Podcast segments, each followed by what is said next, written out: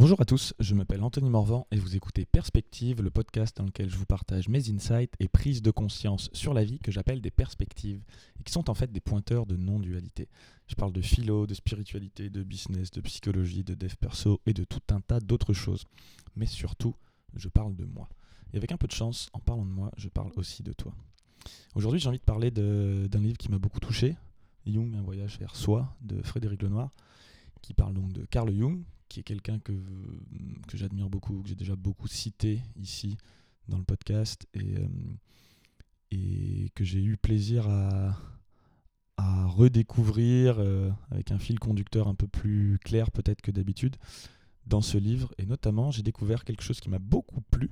J'ai toujours eu tendance à ne pas aimer la définition de l'âme.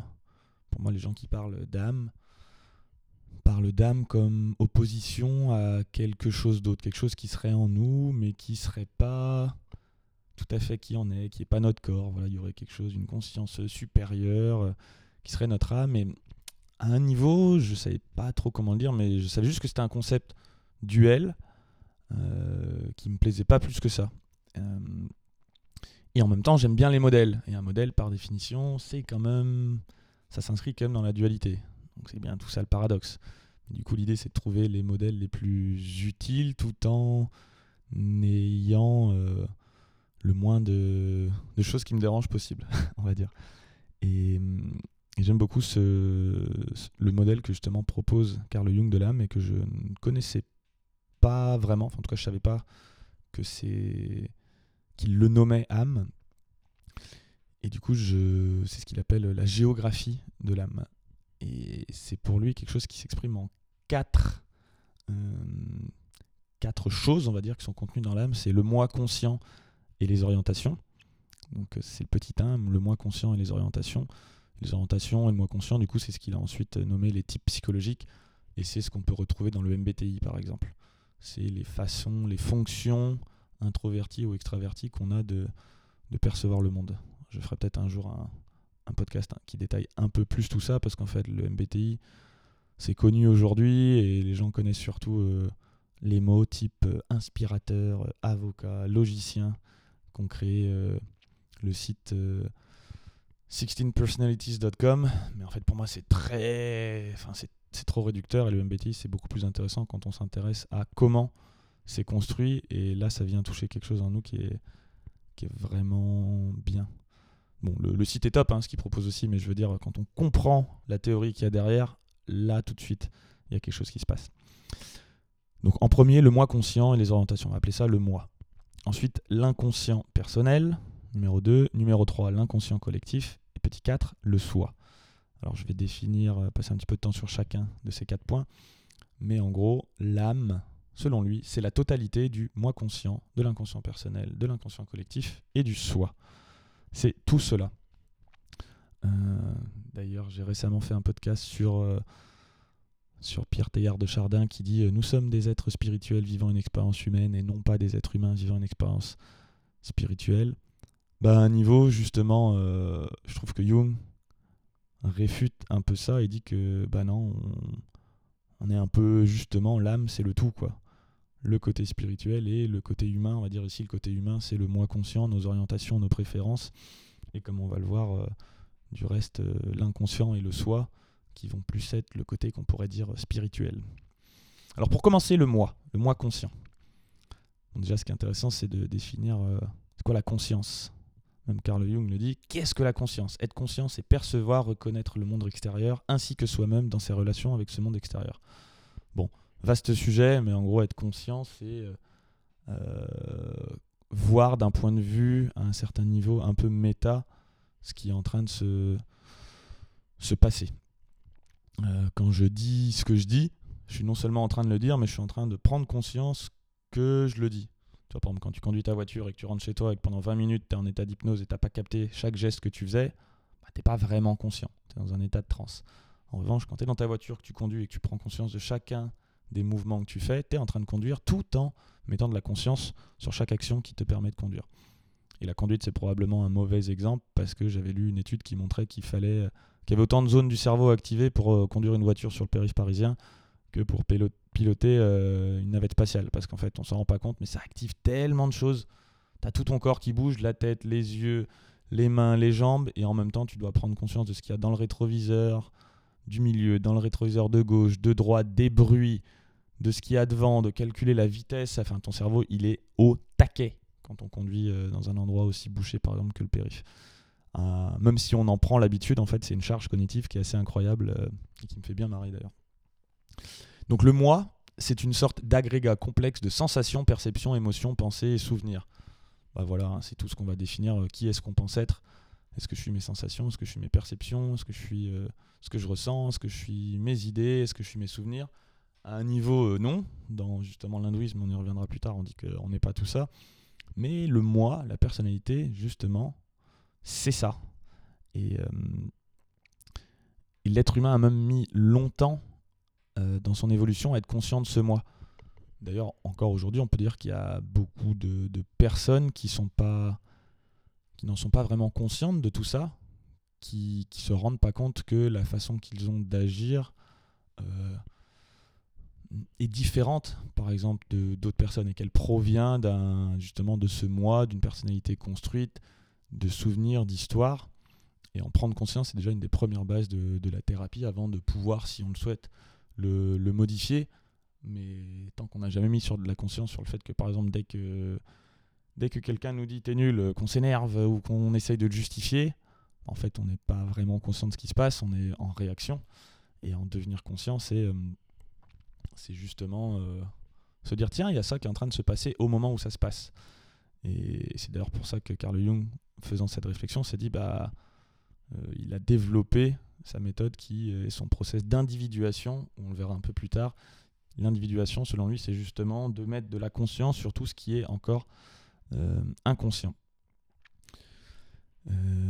Alors ensuite, c'est quoi l'inconscient? L'inconscient personnel, moi typiquement, si je prends, pour revenir un peu avant, si je prends mon moi conscient, théoriquement, je suis INFJ, donc ça veut dire intuition introvertie en premier, sentiment extraverti en deuxième, pensée introvertie en troisième et sensation extravertie en quatrième des, fonctions définies par euh, Carl Jung. Donc juste en prendre conscience, ça permet déjà de parfois comprendre pourquoi naturellement je vais avoir tendance à plutôt rester chez moi et lire un livre que euh, d'aller dans une soirée où il y a plein de gens. Parce que euh, les fonctions l'expriment un peu comme ça. Ça ne veut pas dire que je ne peux pas le changer. Mais en fait, le moi le moi, ma personnalité, fait qu'il y a ces préférences-là de par mon histoire qui, qui sont ancrées. et d'ailleurs, justement, c'est très important d'en prendre conscience pour faire le choix conscient de dire bon, bah là, j'ai le droit de me faire un petit effort si je veux pour pas rester dans mon schéma typique euh, classique. L'inconscient personnel maintenant. Mais ce qui est drôle, c'est que le moi, quand même, il dépend de l'inconscient. Il y a le moi sur lequel on met de la conscience et il y a le moi qui est régi un peu par notre inconscient.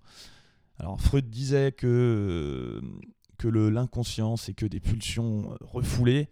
Mais pour Jung, c'est ça, et c'est aussi une source infinie de créativité.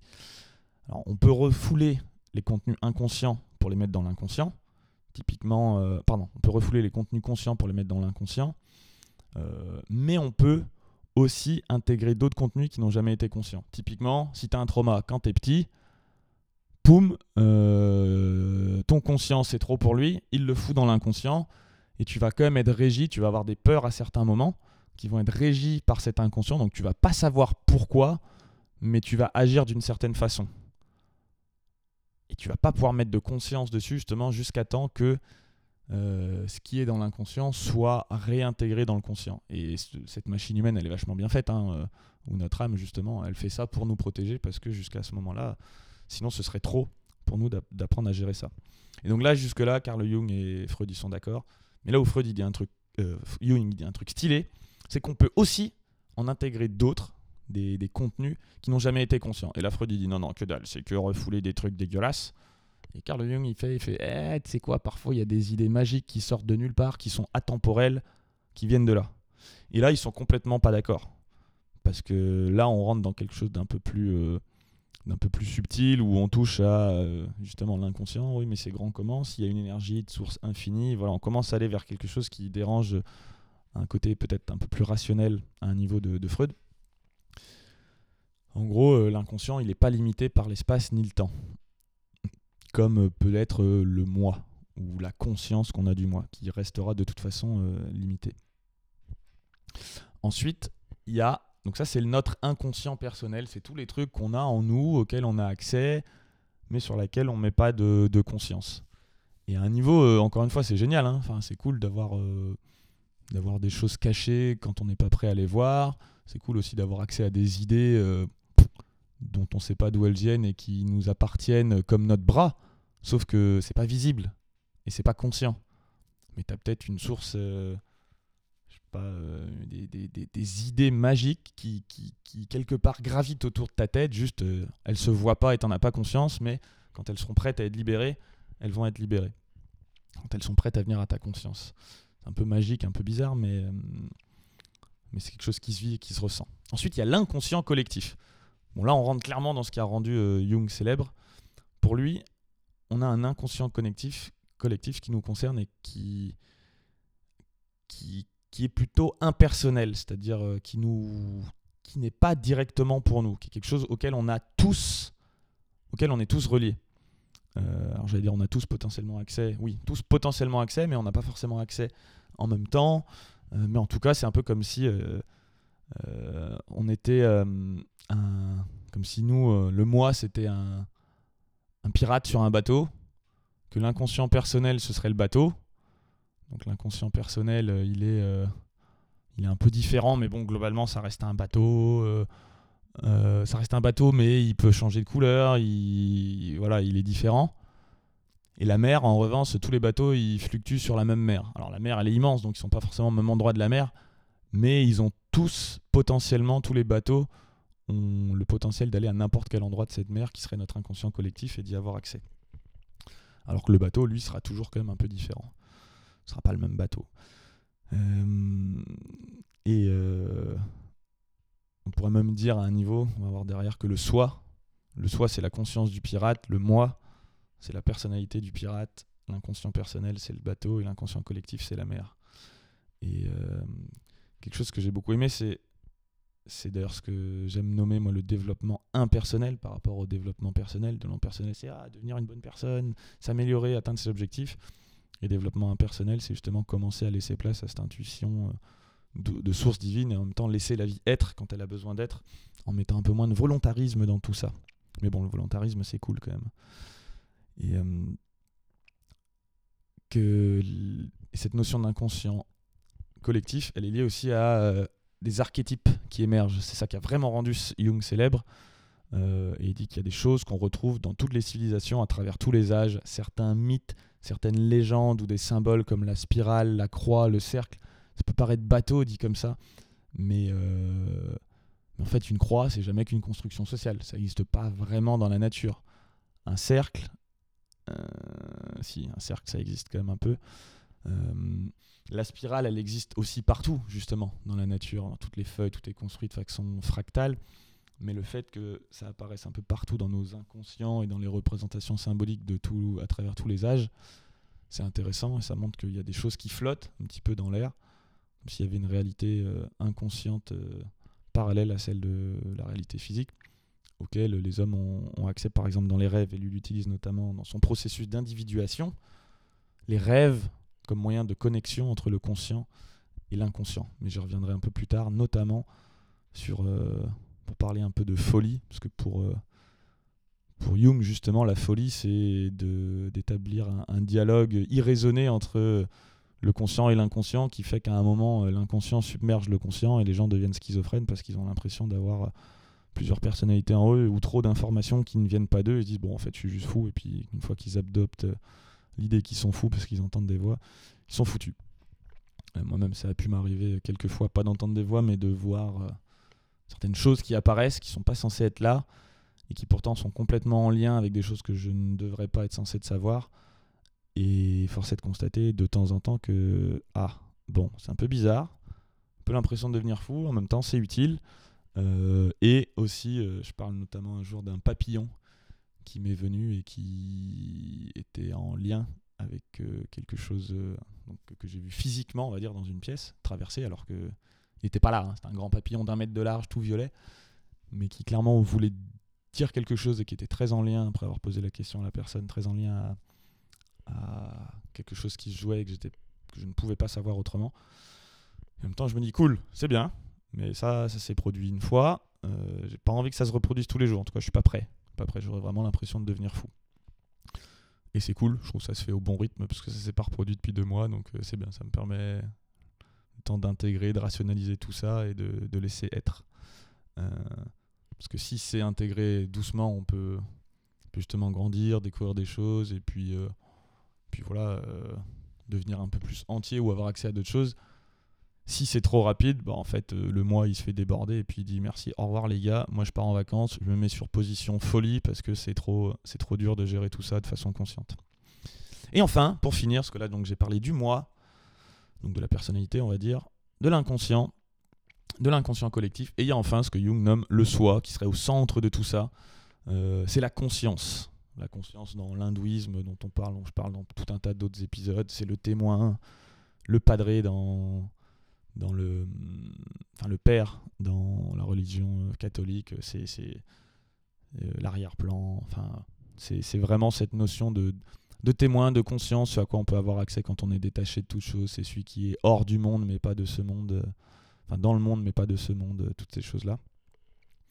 En fait, le soi, c'est donc la totalité, la conscience de la totalité. Par exemple, le, le, comment on pourrait dire, le moi peut être conscient du moi, mais en revanche, le soi, lui, va avoir conscience de tout. Du moi, de l'inconscient personnel, de l'inconscient collectif, de, tout ce qui se passe, du monde extérieur, du monde fixe. C'est vraiment le, le témoin. C'est aussi un peu un autre nom euh, dans certaines religions pour Dieu, même si justement pour moi, Dieu, c'est plutôt euh, l'ensemble de ce qui est, incluant ce soi. Et ça, c'est encore un autre sujet. Et euh, c'est un peu le centre de tout, notre vraie nature. Bon. Une fois qu'on a posé tout ça, ce qui est intéressant, c'est euh, de se dire que justement, j'y reviendrai dans un autre podcast un peu plus précis sur la folie, mais c'est qu'il y a donc un inconscient et inconscient, et bien souvent, ce qui crée des problèmes, c'est le manque de dialogue entre le conscient et l'inconscient. Donc d'être complètement enfermé et de se limiter à ce qu'on pense être consciemment et de pas comprendre pourquoi du coup il y a certains agissements qu'on a. Et il y a d'autres fois où euh, l'idée c'est au contraire que l'inconscient nous donne trop d'informations et là on se retrouve submergé, on est un peu perdu. Et c'est pour ça que Jung a créé son processus d'individuation pour devenir entier. J'en ai déjà parlé dans dans d'autres épisodes, mais où l'idée c'est de faire communiquer à la bonne vitesse le conscient et l'inconscient pour grandir en conscience, mais pas trop vite. Comme il le dit, euh, Until you make your unconscious conscious, it will direct your life and you will call it fate. Donc tant que tu rends pas l'inconscient conscient, ça va diriger ta vie et tu continueras à l'appeler le destin. J'aime beaucoup cette phrase parce que on peut appeler ça le destin si justement euh, on ne sait pas d'où ça vient et qu'on ne comprend pas, mais au fur et à mesure qu'on ramène à la conscience des choses inconscientes, on dit Ah, c'est donc pour ça que les choses se sont passées comme ça. Mais en même temps, s'il y a trop d'inconscient qui remonte d'un coup, c'est genre bah, je comprends plus rien à la vie et je suis perdu. Et, euh, d'où l'intérêt d'avoir une vitesse de développement impersonnel ou de chemin spirituel juste, même si moi ça m'a plu euh, d'y aller comme un bourrin euh, depuis deux ans, je me rends compte, eh oh, doucement, même placer 2022 un peu sous le signe de la non-spiritualité. quoi. On se détend, on revient les pieds sur terre, on arrête de se percher. De toute façon, tout va se produire à la vitesse juste, à la vitesse juste et, et parfois, quand ça va trop vite, euh, c'est dur aussi. Bref, on verra dans un autre épisode. Euh, J'ai envie de développer un peu plus ce concept de, folie versus éveil parce que ça me, ça me touche beaucoup. Merci d'avoir écouté ce podcast en entier. Si le sujet vous a plu, euh, sur cette géographie de l'âme de Carl Jung, le moi, l'inconscient personnel, l'inconscient collectif et le soi. Je vous invite à me laisser euh, 5 étoiles sur iTunes Podcast ou Spotify, parce que c'est possible maintenant, à partager cet épisode à quelqu'un que ça pourrait intéresser. Et, euh, et je vous dis à bientôt dans un prochain épisode de Perspective.